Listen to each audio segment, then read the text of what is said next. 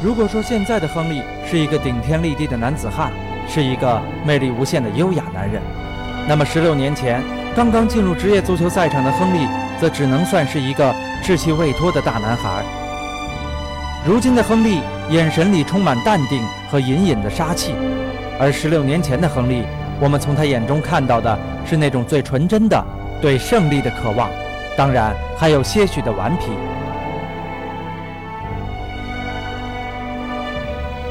一九九四年，法国足球因为没能进入世界杯决赛阶段而度过了一个沉闷的夏天。年少的亨利同样也没有在电视转播中看到他的偶像范巴斯滕的表演。在牵挂巴斯滕伤势的同时，十七岁的亨利在为自己无比重要的一个赛季做最后的准备。对于亨利来说，那是一个阳光明媚的夏天。多年后，亨利仍然会回忆起那一年的八月三十一日。在亨利的记事本里，那是一个重要的日子。那天，他正式代表摩纳哥出场比赛，对手是法甲球队尼斯队。当时，摩纳哥的主帅正是亨利在阿森纳辉煌时期的恩师，法国人温格。温格给了17岁的亨利最好的机会，亨利也用自己的努力来回报恩师。17岁的亨利就已经很快了，沿边路突破，然后再推射破门。在那个时候，就是亨利的招牌。这个风一般的少年和德约卡夫、特雷泽盖组成了摩纳哥犀利的攻击线。1996年，亨利第一次在欧洲赛场露面，在联盟杯对阵门兴格拉德巴赫的比赛当中，亨利在双方战成2比2时替补出场。五分钟之后，他就用自己最熟悉的方式帮助摩纳哥队领先。看到亨利不断惊艳的表演，西甲豪门皇家马德里和亨利签署了一份预备合同，希望他在1997年能够加盟球队。但由于中间人未在国际足联注册，这笔交易失败了。未能进入豪门让亨利失望，但这并没有影响到他在赛场上的表现。96到97赛季，摩纳哥赢得法甲冠军，亨利在36场比赛里打进9球。那个赛季的欧冠赛场上。亨利在对阵勒沃库森的两场比赛中大放异彩。在主场，亨利打进两球，摩纳哥四比零大胜。到客场，亨利打进了扳平比分的一球，双方二比二战平。两场比赛让尤文图斯派来的球探眼睛大亮，他们本来是被派来考察门将巴特斯的，但最后他们递交给俱乐部的考察报告中却屡次提及了亨利。称赞他的速度、技术和冷静。向来不喜欢收购新人的尤文图斯动了心。当时效力尤文的齐达内告诉老板莫吉，他说亨利是法国最好的左路球员。而九八年世界杯上，亨利的出色表现也为他加盟尤文奠定了基础。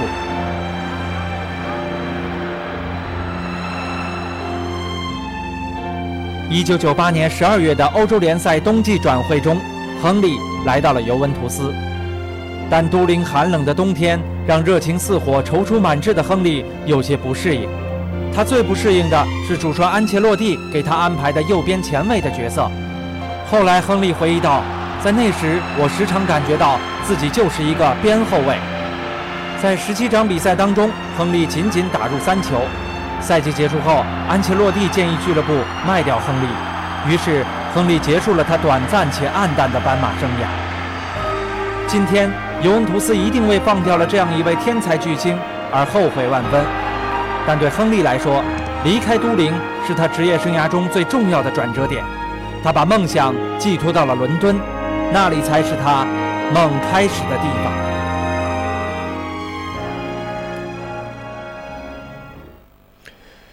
在经过了短暂的挫折之后呢，在一九九九年的时候，也就是亨利二十二岁的时候，他做出了他人生当中的最重要的一次选择，加盟了阿森纳俱乐部。在随后的八年当中，亨利可以说把他全部的辉煌都奉献给了这家俱乐部。在总共三百八十场比赛当中呢，亨利打进了二百二十六个进球，毫无疑问，他成为了海布里之王。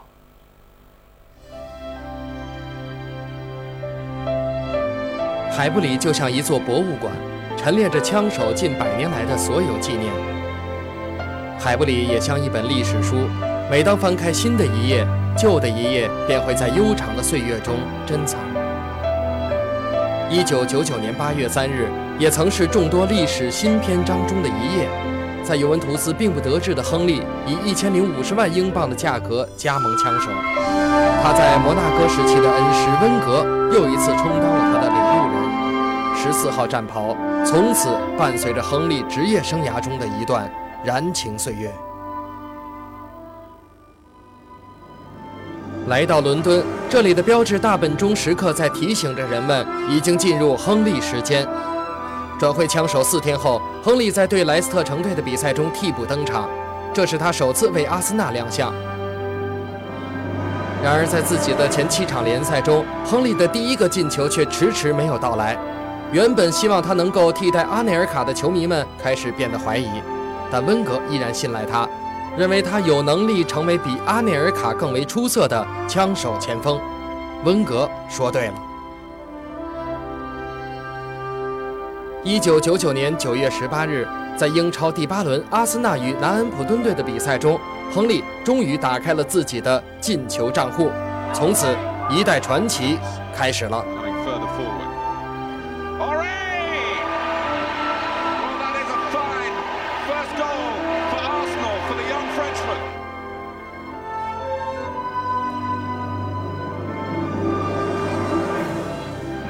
亨利首次在海布里进球，则是在对德比郡队的比赛中，他的两个精彩进球帮助落后的枪手逆转取胜。此时的亨利已经可以尽情地接受枪手球迷的欢呼，压抑已久的激情充分体现在这个二十二岁的年轻人身上。亨利形容自己当时的感受，就像是回到了最快乐的学生时代。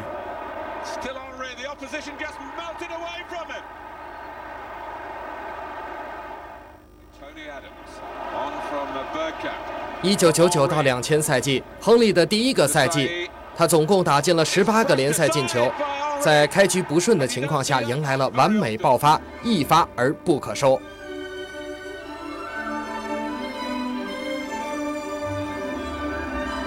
就连他的进球方式也是最多样的，长途奔袭，左脚、右脚，甚至有被普遍认为他最不擅长的头球。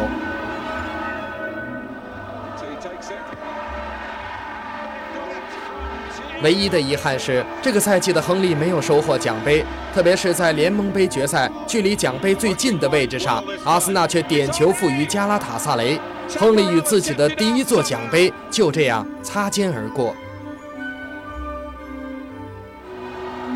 第二个赛季，带着欧洲杯冠军的头衔，亨利已经越发自信，他多次表示已经喜欢上了英超的风格，硬朗、快速又不失技术含量。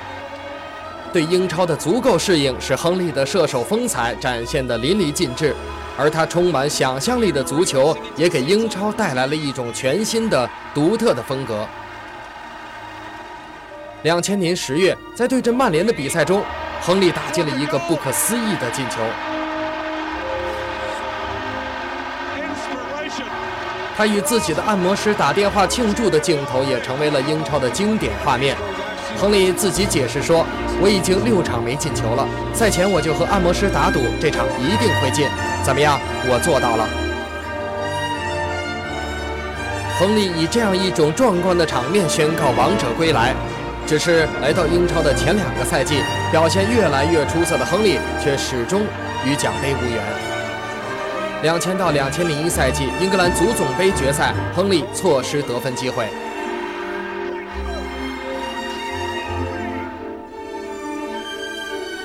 当时的他只能目送着年龄相仿的欧文进球，登上五冠王荣誉顶峰，而他自己却只能痛苦地倒在地上。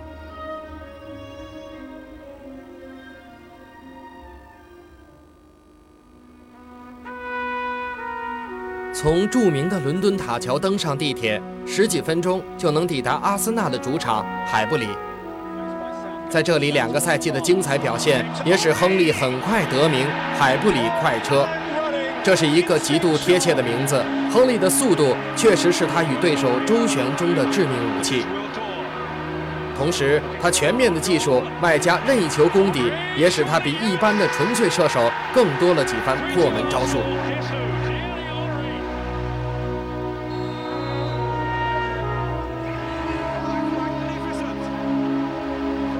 第三个赛季开始了，亨利直指巅峰。有一场比赛是必须要记住的，这是发生在2001年11月25日的故事。在那个伦敦的雨夜中，英超三连冠曼联迷失了脚步，巴特斯把球传到了亨利的脚下，亨利轻松进球。亨利回头一望，这个经典的庆祝动作把他的好友巴特斯留在了痛苦的记忆中。大雨中的海布里群情激愤，这是亨利对巴特兹的胜利，更是阿森纳对英超霸主曼联的胜利。几分钟后，巴特兹再度送上大礼。亨利再次笑纳，阿森纳以三比一力克曼联，把零一零二赛季英超夺冠的主动权把握在自己的手中。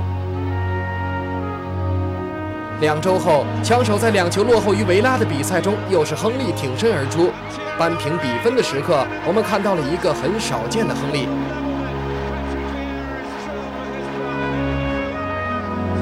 他这种亢奋的有些过头的方式，恰恰反映了当时的枪手是多么需要胜利。伤停补时，亨利再次进球，帮助阿森纳完成逆转。奇迹般的逆转需要奇迹般的英雄，就连一向矜持的教授温格也用少见的仰天长啸为他的英雄喝彩。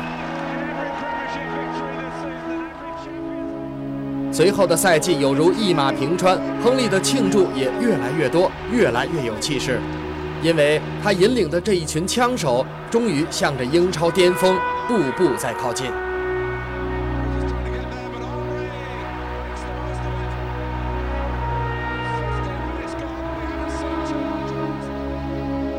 两千零二年五月，阿森纳做客老特拉福德，有可能毕其功于一役。维尔托德的进球让他们将曼联拉下马。这是阿森纳历史上第二次成为英超冠军，亨利则是第一次举起这座奖杯。当然，亨利所获的还有足总杯。阿森纳在01-02赛季实现了双冠王的荣誉。亨利以二十四个进球，首次成为英超的最佳射手。他手中的金靴，使他在海布里乃至在英超都拥有了国王般的地位。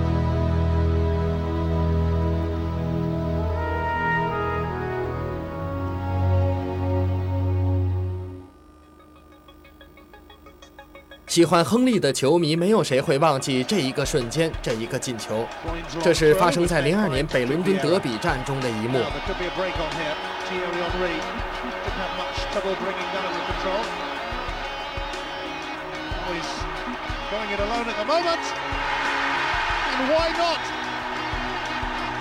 这是亨利最经典的进球，最激情的庆祝。七十米狂奔进球后的跪地滑行，让人热血沸腾。这也在预示着2002到03赛季属于亨利的传奇在继续。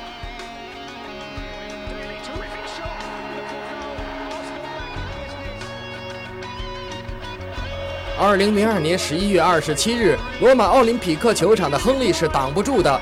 他在冠军杯与罗马的比赛中上演帽子戏法，这是亨利在欧洲赛场上的第一个帽子戏法。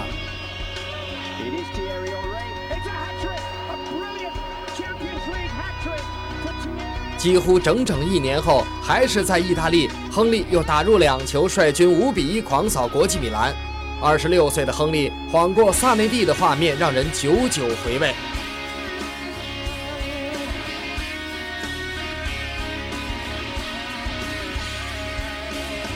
两千零三年一月十二日，在阿森纳与伯明翰的比赛中，亨利迎来了为枪手效力的百球里程碑。距离他来到这里还不到三年半的时间，他已经进入了阿森纳俱乐部的荣誉殿堂。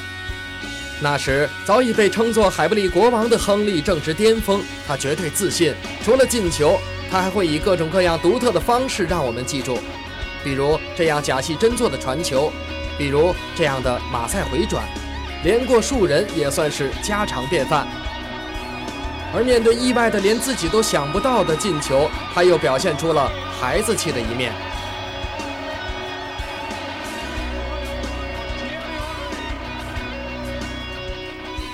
当吉文做足准备，严阵以待，亨利却送给他一把勺子。当弗里德尔卯足劲儿大脚发动进攻，亨利却偷了他的东西。当然，这个球不算，因为亨利违背了比赛规则。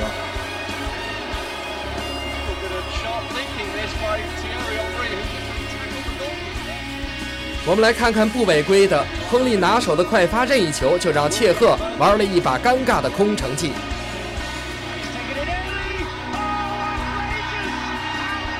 切尔西说他犯规了，但您仔细看看，裁判大人已经默许了。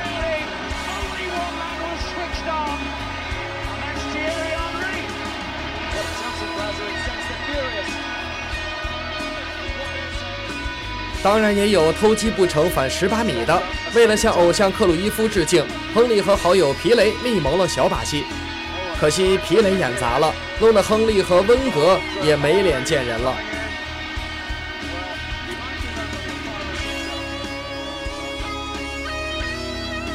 玩笑归玩笑，该进球的时候，亨利可从不含糊。他独唱的庆祝方式一个接一个，这是说我的进球不费吹灰之力，而这。则是他最喜爱的跪地滑行，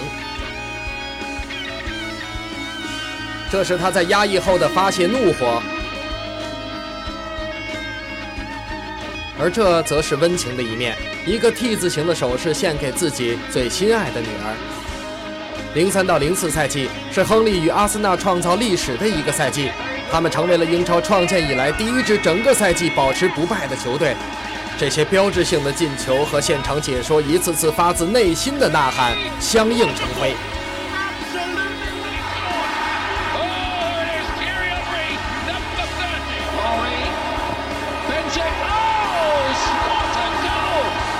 那个时代的阿森纳，法国的枪手群万箭齐发，丁王子与亨利的搭档也几近完美，联赛中没有人能够阻挡他们。零四年四月，对阵利物浦的一次长途奔袭，仿佛让人们再次置身于两年前的北伦敦德比。亨利用这个霸气十足的进球和一顶帽子戏法，帮助枪手拿下红军，向冠军冲刺。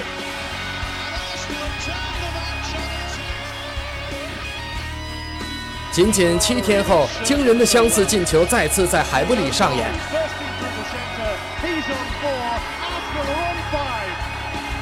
利兹联队的后防与一周前的红军一样，被国王亨利轻易刺破。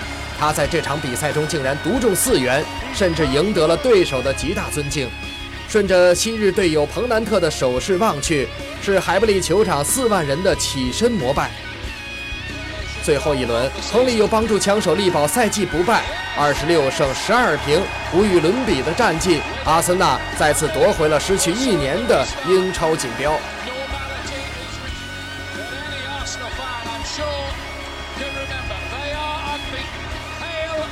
随后，他们又创造了英超四十九场不败的历史最佳成绩。亨利则连续拿到了世界足球先生的亚军，连续将英超金靴揽入囊中，也连续包揽了英超职业联盟和记者协会的双料最佳。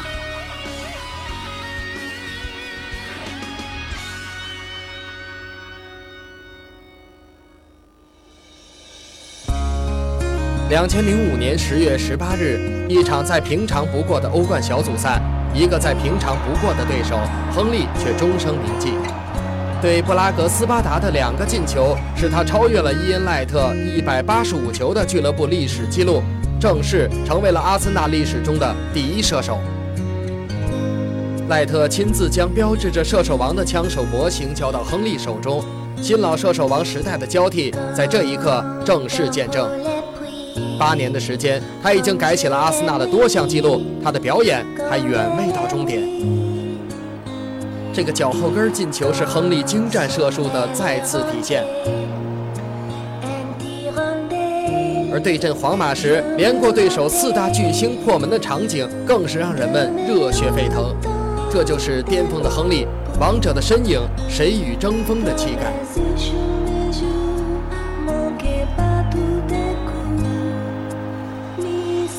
在已有英超和足总杯的荣誉背景下，欧冠奖杯在零五零六赛季成为了亨利的最高梦想。当他在海布里以惊人气势攻陷老东家尤文，当温格忘情欢呼击沉黄色潜水艇，枪手距离欧冠奖杯只剩一个九十分钟。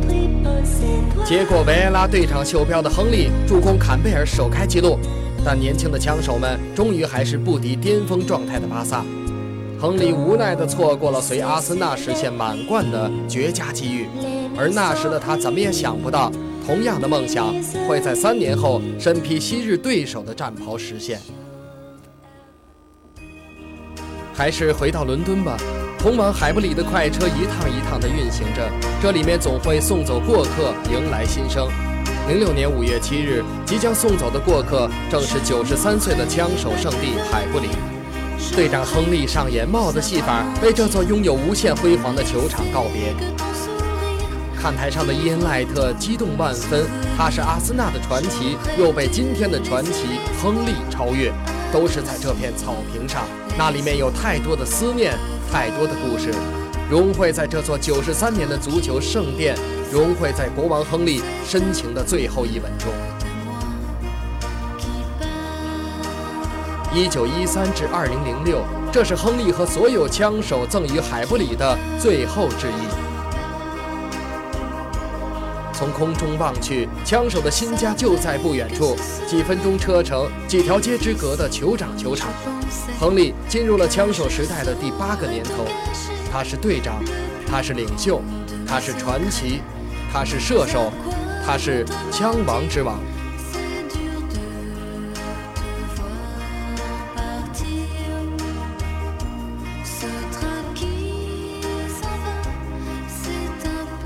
在酋长球场的日子不算太长，因为人总要年华老去，人也总要面对离别，离别也总会在无限的期许承诺中突然到来。二零零七年三月七日，亨利在欧冠对阵安因霍温的比赛中替补登场，当时谁也不会想到，这竟然成为了他在阿森纳主场的最后一战。没有进球，没有力挽狂澜，脱下球衣的那一刻。亨利已经无形中踏上了那辆远去的列车。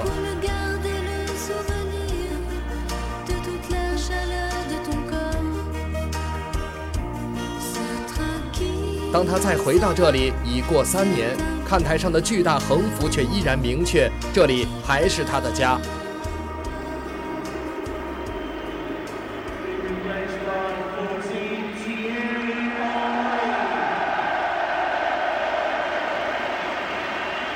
球迷们的欢呼声经久不息，在那八年枪手时代的黄金岁月中，这曾是他最熟悉的，而今已是他最陌生的。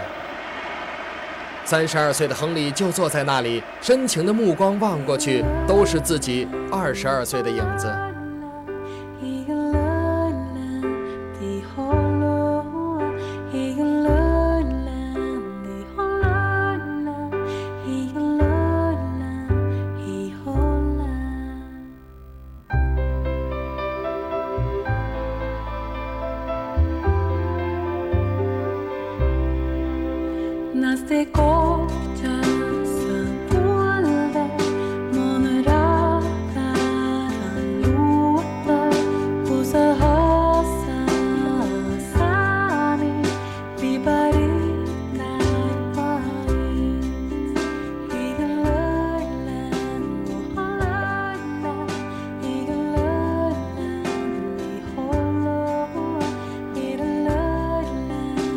三百八十场比赛，二百二十六个进球，四座英超金靴，两座英超奖杯，四十九场不败，历史最佳射手。海布里的最后一战，海布里的最后一吻。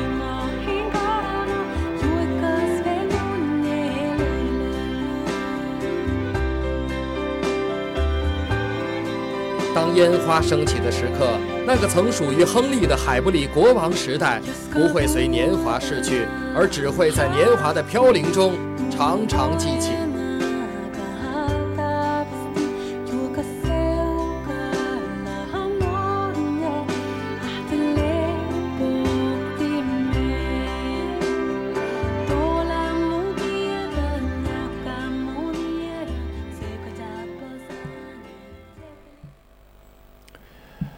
二零零七年的时候呢，亨利迎来了自己的而立之年。那一年呢，其实他已经取得了很多的辉煌的成绩，像在国家队里，他拿过冠军杯，呃，国家队里拿过欧洲杯，拿过世界杯。在俱乐部当中呢，他也是取得了无数的成绩。但是他还有一块心病，他从来没有拿过欧洲冠军联赛的冠军，因此他开始。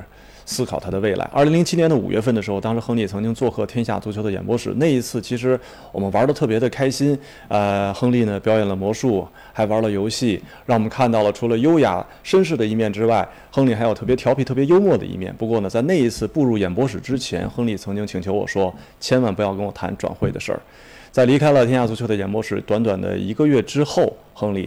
也离开了他效力八年之久的海布利，加盟了巴塞罗那。他希望能够圆自己的最后的一个梦，拿冠军杯的冠军。他果然在那里也圆了他的梦。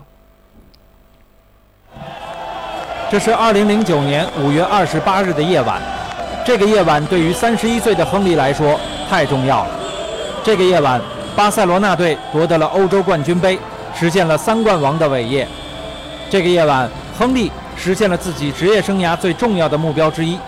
他在代表国家队赢得了世界杯和欧洲杯之后，又赢得了代表俱乐部的最高荣誉——欧洲冠军杯。亨利实现了自己职业生涯的大满贯。两年前，他离开了自己曾经创造辉煌的阿森纳，来到巴塞罗那，就是为了这一天。亨利的离开对于阿森纳球迷来说是莫大的损失，但对于巴萨球迷来说却是那个夏天最大的收获。二零零七年，亨利亮相诺坎普。小罗、梅西、亨利这样的三叉戟组合，在那个时候简直梦幻极了。球迷们无比期待这样的组合能够踢出世界上最富观赏性的足球。但巨星的堆积，真的能带来精彩的比赛、优异的成绩吗？从巴塞罗那所处的时期来看，亨利到来的并不是时候。那个赛季。名扬天下的罗纳尔迪尼奥正在和俱乐部争论工资的高低，无心恋战；而那时的梅西仍然生活在小罗的阴影之下，还不是诺坎普的主人。当时，亨利所在的巴塞罗那矛盾丛生，队员们对荣誉早已失去了曾经的渴望，但球迷们对这样的梦幻三叉戟组合抱有非常高的期望。亨利仅仅四轮联赛没有进球，球迷们就开始着急起来。媒体也完全没有从亨利的伤势出发，而是对亨利的状态横加指责。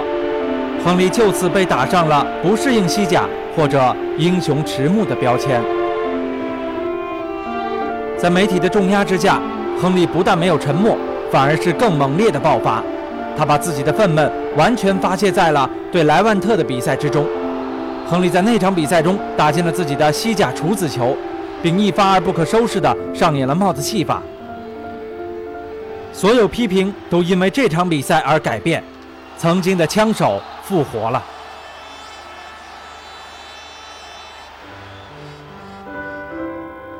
不过，仅仅一场比赛的发挥无法掩盖亨利在这个赛季的无奈。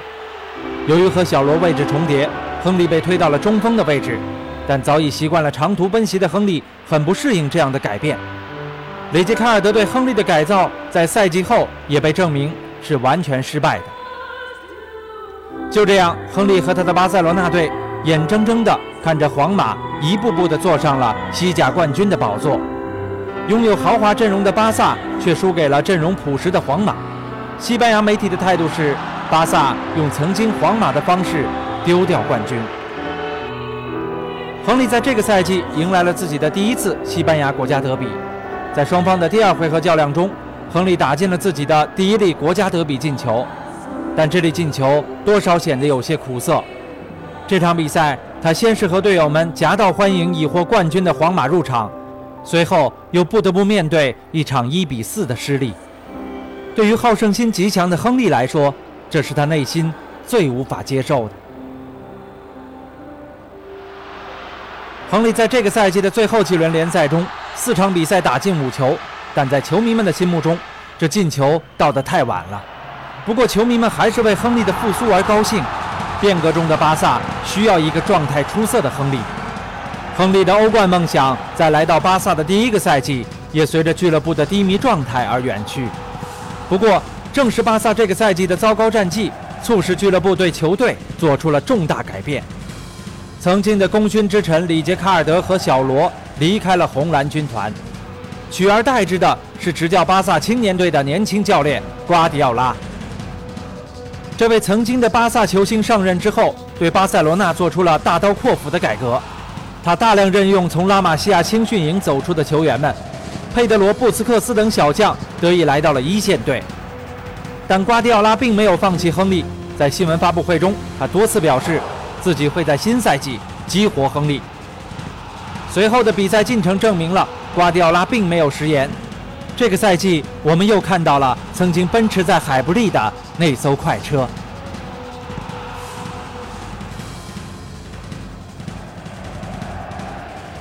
这是亨利在巴塞罗那的最快乐的一个赛季。这个赛季，亨利在联赛、国王杯、欧冠中全面进球。这个赛季。亨利在进球后的庆祝动作也有所改变，他总是深情地亲吻自己的右手手腕，因为那里写着女儿迪安娜的名字。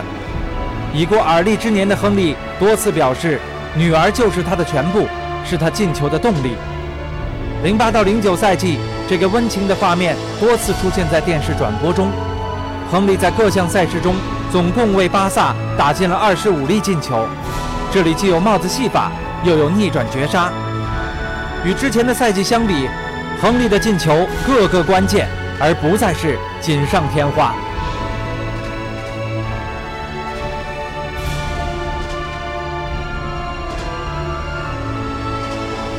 这个赛季的西班牙国家德比赛场成为了亨利释放的舞台。一个赛季之后，亨利又一次来到了伯纳乌，就像一年前的比赛一样，亨利又进球了。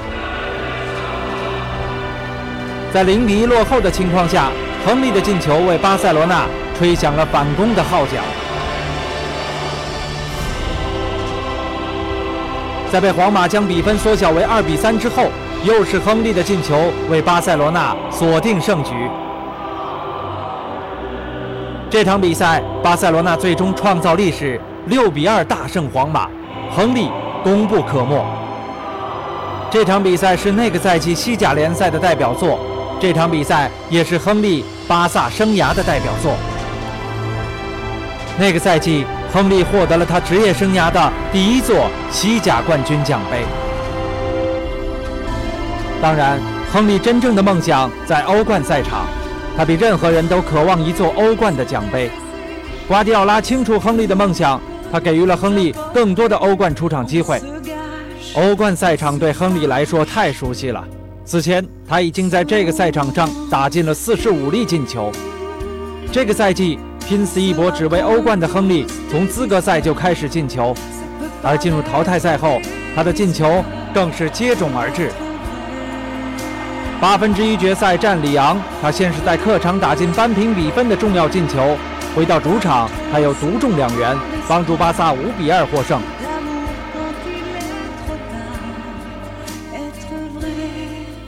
四分之一决赛对拜仁，亨利再次进球，这是他职业生涯中第一次在欧冠淘汰赛中连续三场进球。更有意义的是，这粒进球是亨利第五十粒欧冠进球，亨利成为了第四位欧冠进球数超过五十的球员。